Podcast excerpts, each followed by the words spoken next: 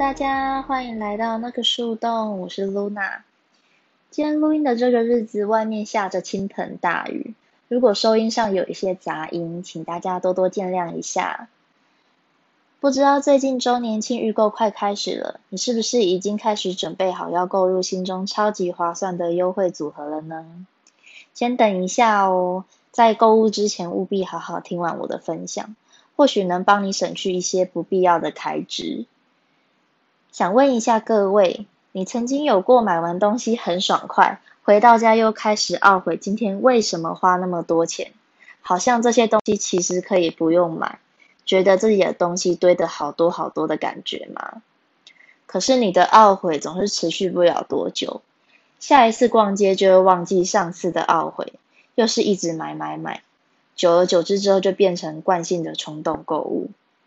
如果你是这样子的，不用害怕，因为我以前也是这样子的人，常常一整个月的薪水啊都拿去购物，完全没有积蓄，变成一个月光族。可是后来我却慢慢变成极简主义者。这边想跟大家分享一下我的心路历程，跟大家一起审视一下自己的消费习惯。我稍微整理出了四个容易爆买的理由，大家可以看看自己是不是也在这其中哦。第一个，开始回想你的成长环境。小时候啊，我是隔代教养的家庭中长大的。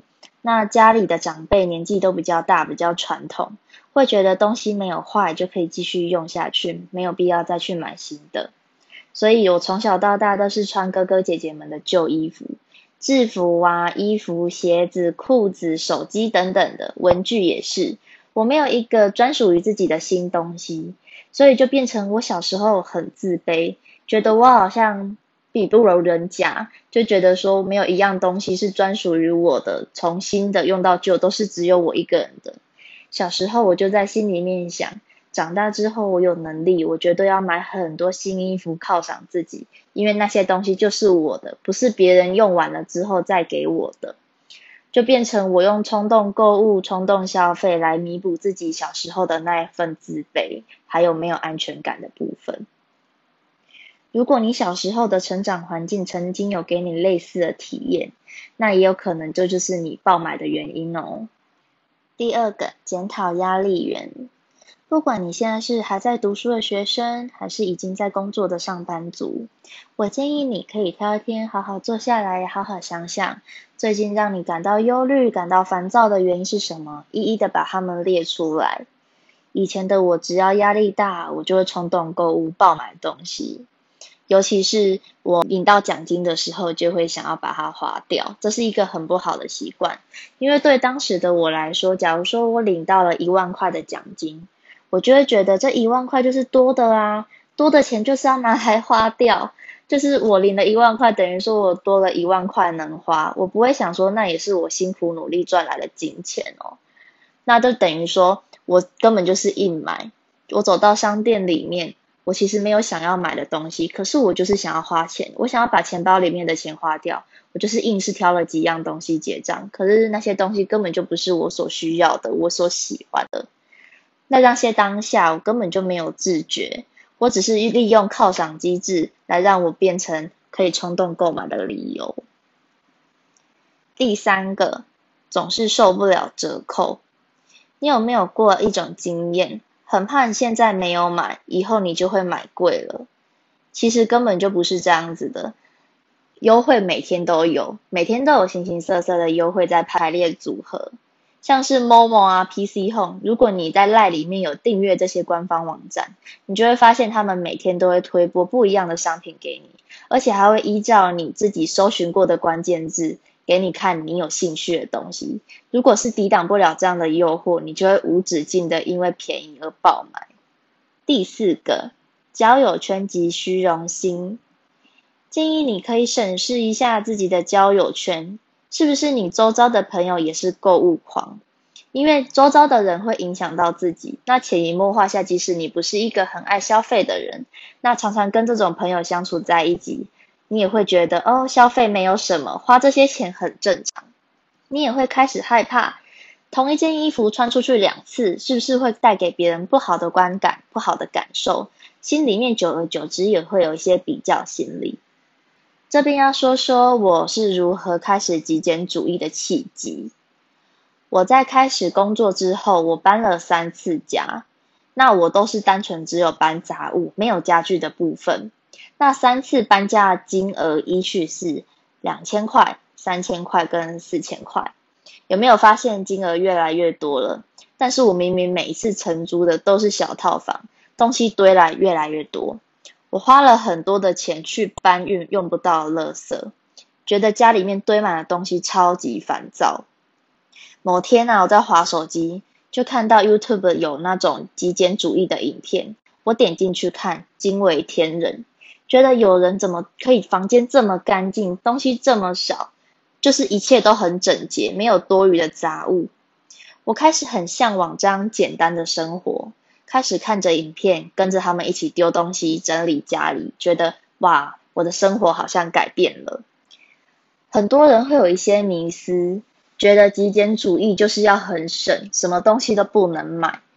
其实极简主义并不是等于节俭，而是留下真的会使用的东西，你常常会用的东西，选择有质感、有品质的物品，可以用得更长久，而不是高频率的一直购买。也不是以量取胜。之后会做一集有关于我在各个方面，像是衣服啦、美妆啦，怎么断舍离的技巧。这边要讨论的是持之以恒。丢弃东西很简单，只是第一步。比较困难的是丢完东西之后，你感觉到暂时的清爽，可是你空出来的空间，你反而会买其他东西来填满。如果不从根本上解决问题的话，那就是一直买东西丢，再买东西的恶性循环里面。这边要讲讲我的解决方案跟我的做法。因为童年的关系，让我很没有安全感，很怕东西用完了，所以一直囤货。其实现在很便利哦，又不是像海外网拍需要等到天荒地老，东西又还没来。即使东西用完了，其实也可以就近购买，像是屈臣氏、宝雅、康士美，现在开的到处都是。根本就没几步路就有一家店，你要买东西也不是多困难的事情。如果你懒得出门，甚至现在网拍也有二十四小时的到货服务。如果你真的很怕，那就同性质的东西顶多囤货一瓶。而且我这边讲的囤货是只能囤日用品，就是你每天会用到的东西再囤，像是卫生纸啊、牙膏、牙刷这些等等之类的，就是一个。有时候啊，我根本就连自己都忘记自己囤货过什么东西。这边跟大家分享一个小方法，我自己会将家里目前有的囤货做成表格，记录在手机里面。逛街啊，买东西之前，先看看手机里面记录的表格，才不会重复囤货一样的备用品。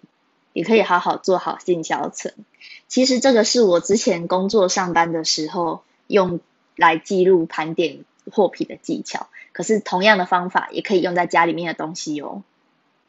第二个，找到正确舒压的方法。以前啊，我最爱跟朋友讲，我舒压的方法就是花钱。可是隐藏的是没钱让我压力更大，所以找到正确舒压的方法很重要。这边给大家参考一下我的做法，我会去运动流汗，也不一定是要上健身房的那种。我都是在我家附近的公园快走，让自己出很多汗，目的是让自己出完很多汗之后再回家洗澡。洗完澡之后再点个水养机，为自己敷一片面膜，按摩一下双腿，可以好好的放空一下。注意哦，是好好的放空一下，不是趁敷面膜的时候继续好网拍，那就本末倒置了哦。最主要就是要让自己有沉淀的时间、冷静的空间，才不会一直没有办法思考的疯狂购物。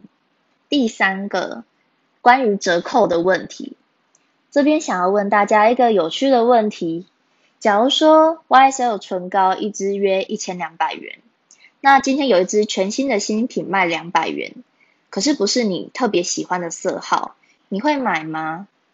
以前的话，答案是会，我会买，因为我会觉得啊，才两百块而已，买来试试看，那也没关系呀，即使我不喜欢，我就是花了两百块而已。可是现在的我，答案是不会。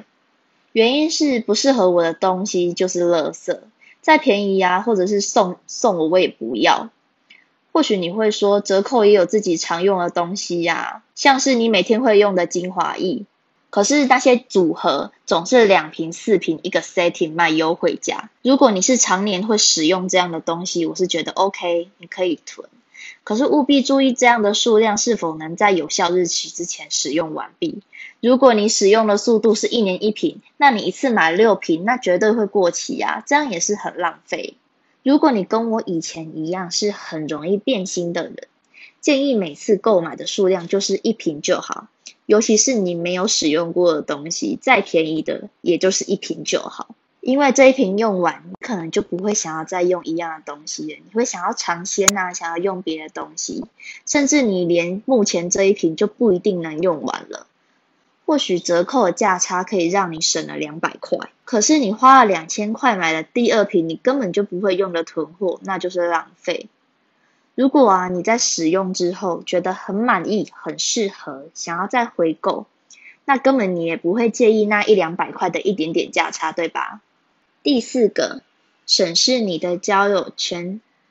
如果你的交友圈里面，总是有一些朋友在隐性的推广购物，总是在不停的购物高消费。哦，这边说的不是说发文叫大家去买什么什么，我这边说的是可能有一些朋友时常会发一些穿搭照，或者是购物战利品的照片，而这些行为让你感到非常的有压力，因为怕丢脸，所以想跟上他们，跟着一起消费。